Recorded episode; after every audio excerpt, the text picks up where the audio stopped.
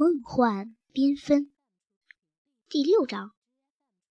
这么几天下来，我都分不清楚梦境和现实了。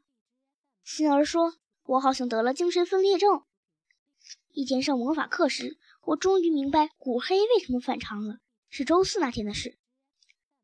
我和梧桐树完成了工作，路过报亭，他买了份报纸。我的眼睛无意扫到一条新闻，说什么古黑参加了光斗士。光斗士可是我们的敌人。我的第一反应是心儿有危险了。晚上九点半，梧桐树给我来了消息，心儿失踪了，真吓人。该怎么办呢？对了，明天上学去问问他。这么想着，我就睡醒了。